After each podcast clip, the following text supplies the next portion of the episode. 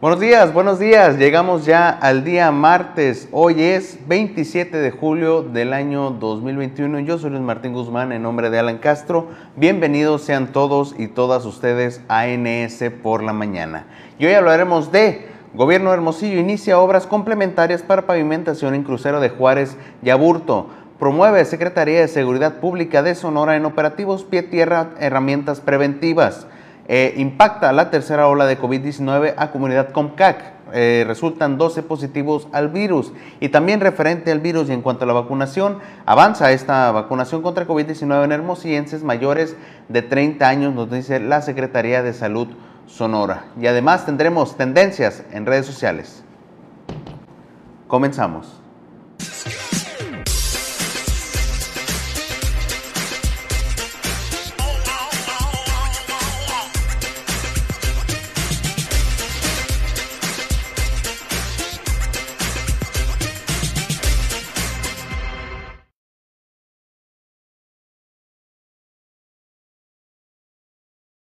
Y antes de pasar a nuestra sección de efemérides de un día como hoy, quisiera mandar una extensa felicitación a todas aquellas personas que están cumpliendo años o celebran alguna celebración especial, en especial a aquellos que son eh, seguidores de la multiplataforma política número uno del Estado, Nuevo Sonora. Y ahora pasando a nuestra sección de un día como hoy y aprovechando que estamos en épocas olímpicas, que se están llevando las Olimpiadas de Tokio 2020, pues un día como hoy, pero del 2011, se dio la, la ceremonia de apertura de los Juegos Olímpicos de Londres 2012. Estos Juegos fueron los de la 30 Olimpiada y fueron un evento multideportivo internacional celebrado en la ciudad de Londres del Reino Unido entre el 27 de julio y el 12 de agosto del año 2012. En estos Juegos, los terceros celebrados en la capital británica, participaron un total de 10.568 atletas.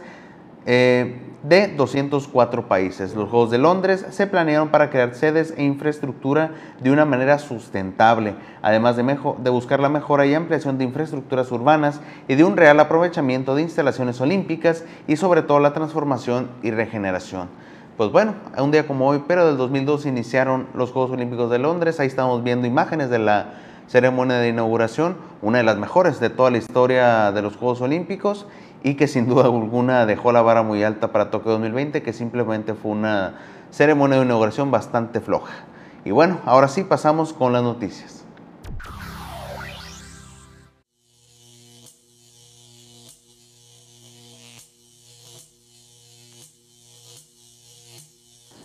Gobierno de Hermosillo inicia obras complementarias para pavimentación en crucero de Juárez y Aburto. La información con Maribel Hermosillo. Como parte de los trabajos de rehabilitación de la calle Ángel García Burto, desde este fin de semana se iniciaron los trabajos previos a la pavimentación con concreto hidráulico del cruce de Juárez y Aburto en la colonia Jesús García.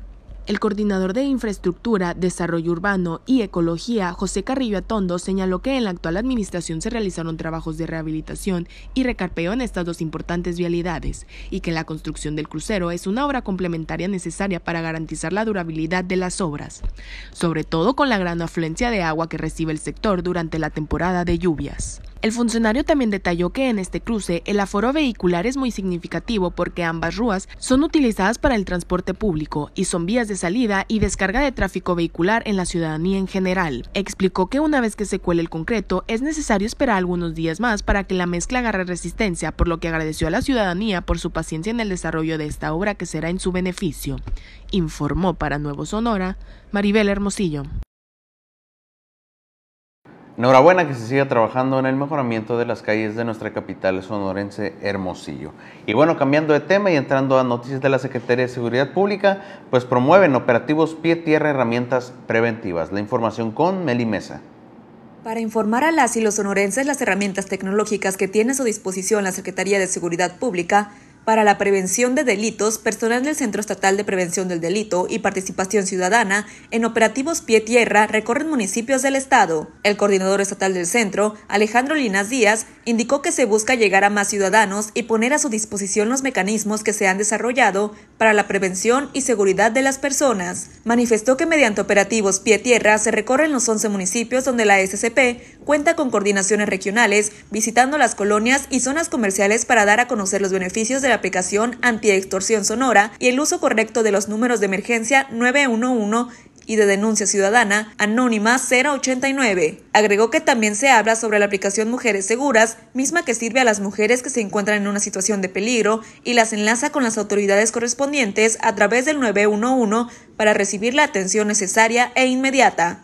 A través de los comités vecinales, agregó también se ha informado a las personas sobre esto para que se conviertan en replicadores y con esto se puedan mantener los delitos a la baja, informó para Nuevo Sonora Meli Mesa. Ya con esta información nosotros pasamos a un corte comercial y regresamos.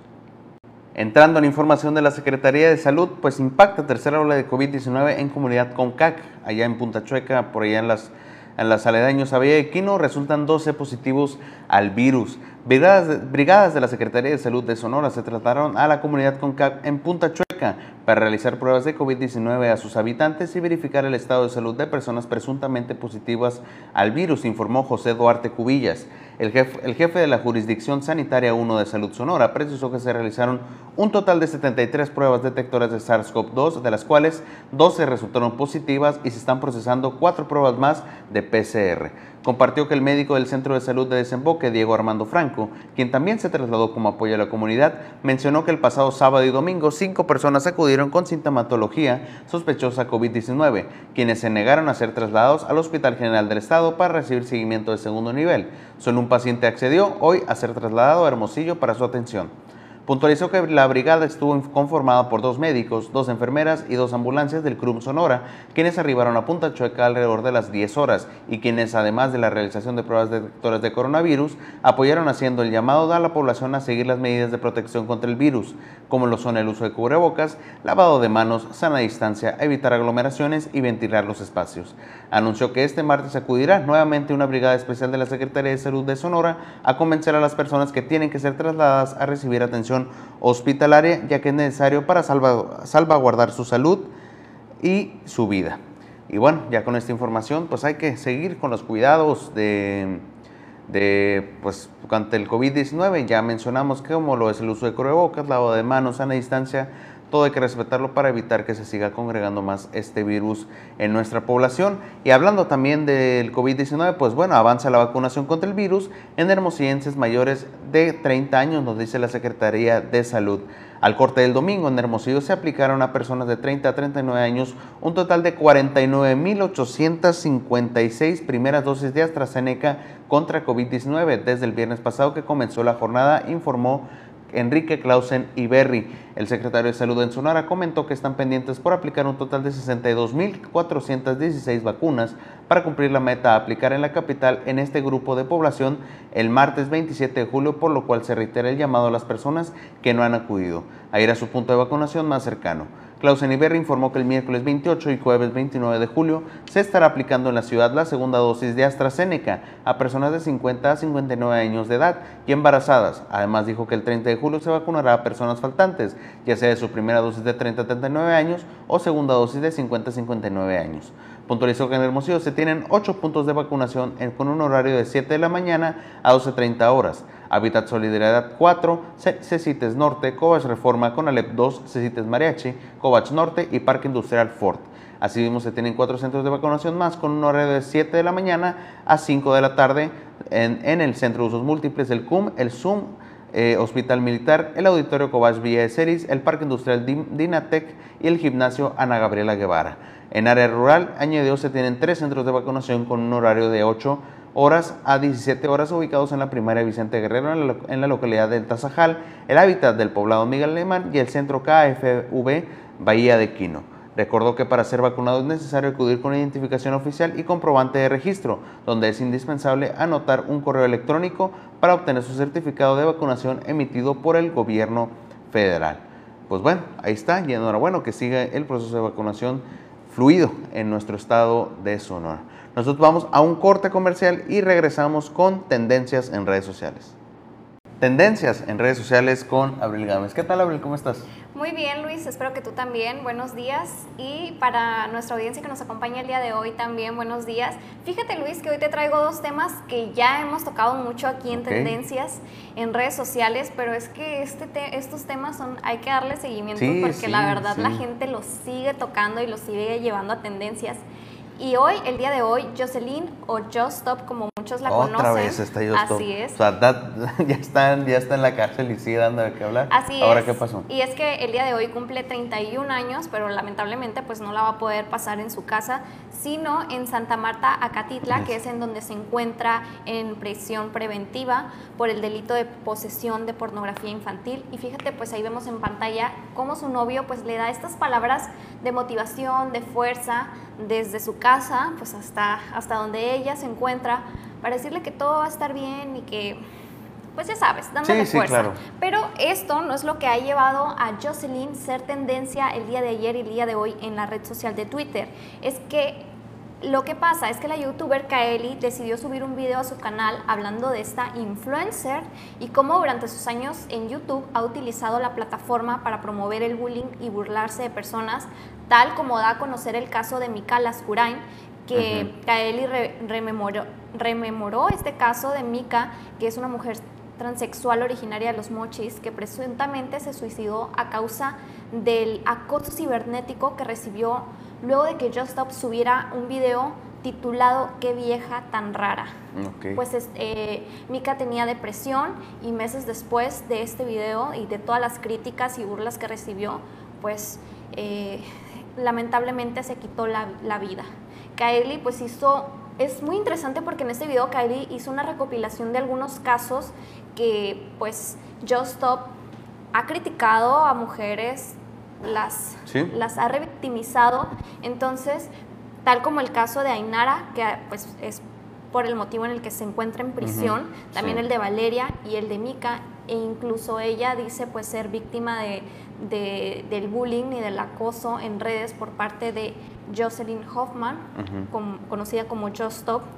Y pues ella eh, suele hacer estos videos, para nadie es un secreto, en donde critica, en donde incita al bullying y pues todas, eh, todas estas críticas por parte de sus fans también llegan a recaer en las víctimas de Jocelyn Hoffman. Sí, Entonces, la verdad, Luis, recomiendo ver el video de Kylie, dura alrededor de 30 minutos. Es muy corto, es muy preciso y pues da a conocer mucho de lo que a lo mejor pues no conocemos tras la historia de Jocelyn Hoffman. Realmente eh, no digo que veamos este video para pues para criticar a Jocelyn, sino para hacer conciencia de todos los videos que ha hecho durante su estadía en YouTube, en la plataforma de YouTube, y pues caer, eh, crear conciencia de esta es la persona que queremos seguir apoyando, que queremos seguir haciendo famosos. Yo creo que no, y creo que pues ya sería estar muy ciego apoyándola después de todo lo que se ha estado dando a conocer y pues de que todavía el, caso, el mayor de los casos es que está en prisión por posesión eh, pornográfica infantil. Sí, sí, o sea, es algo muy grave lo de Just Stop. Eh, el delito que ella cometió, pues es un delito, como ya mencioné, es un delito muy grave, que pues por el simple hecho de poseer este tipo de material, como mencioné, de pornografía infantil, pues ya es algo penado por la ley.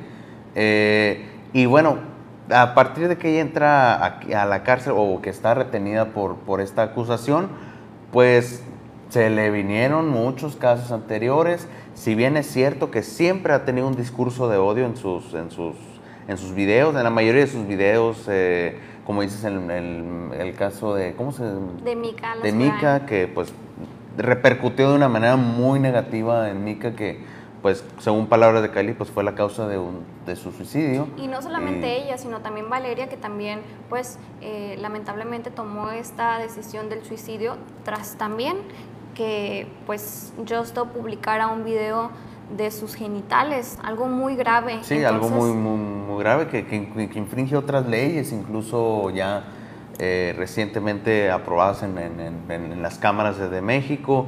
O sea, es, es, algo, es un caso muy grave, básicamente eh, se le está culpando por un delito, pero ella ha cometido un...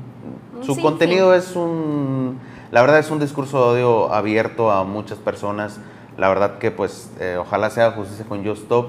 Eh, y pues si hay más cargos que tenga, pues que, que salgan a la luz y que también pues repercuten en su estadía en, en, Santa Marta. Así es, y yo creo que la decisión que tomó Kaeli al subir este video es muy importante, ya que pues que ella eh, tuvo el valor, la valentía de subir este video, muchas más también lo harán.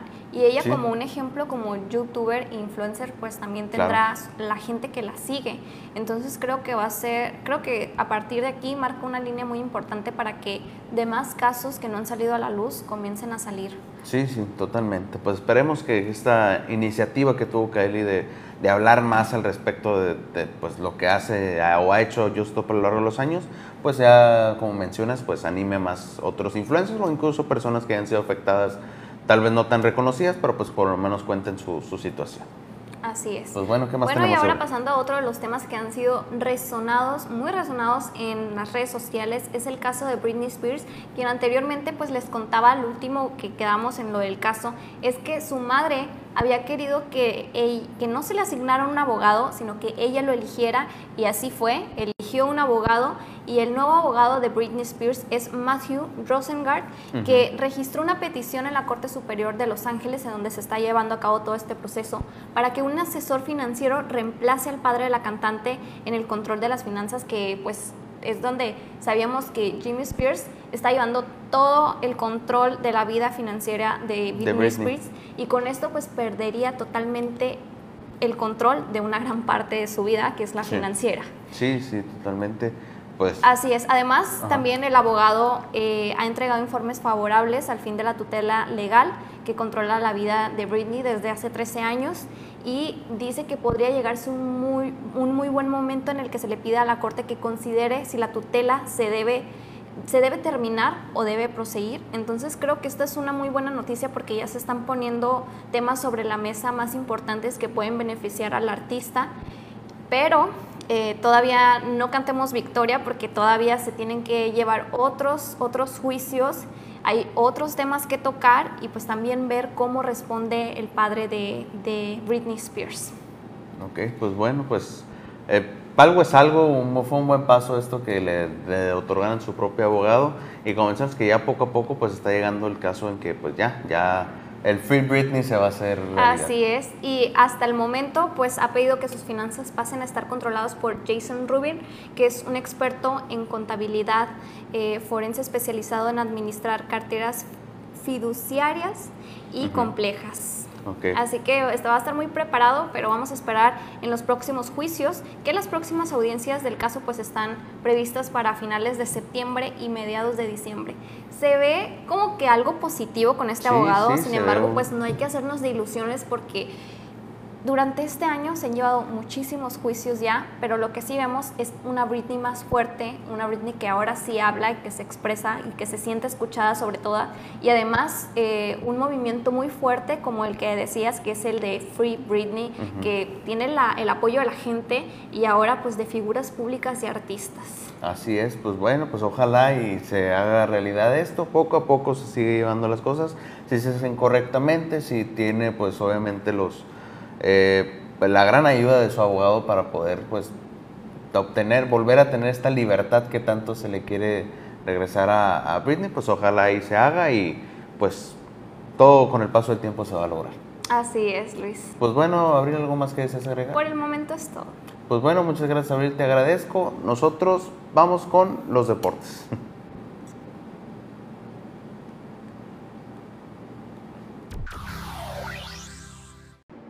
Y antes de finalizar con NS por la mañana, pues claro que hay que mencionar cómo le fue a la delegación mexicana el día de ayer en las actividades de los Juegos Olímpicos de Tokio 2020. Empezó con un día bastante gris al parecer porque debutamos por fin en la disciplina de Taekwondo.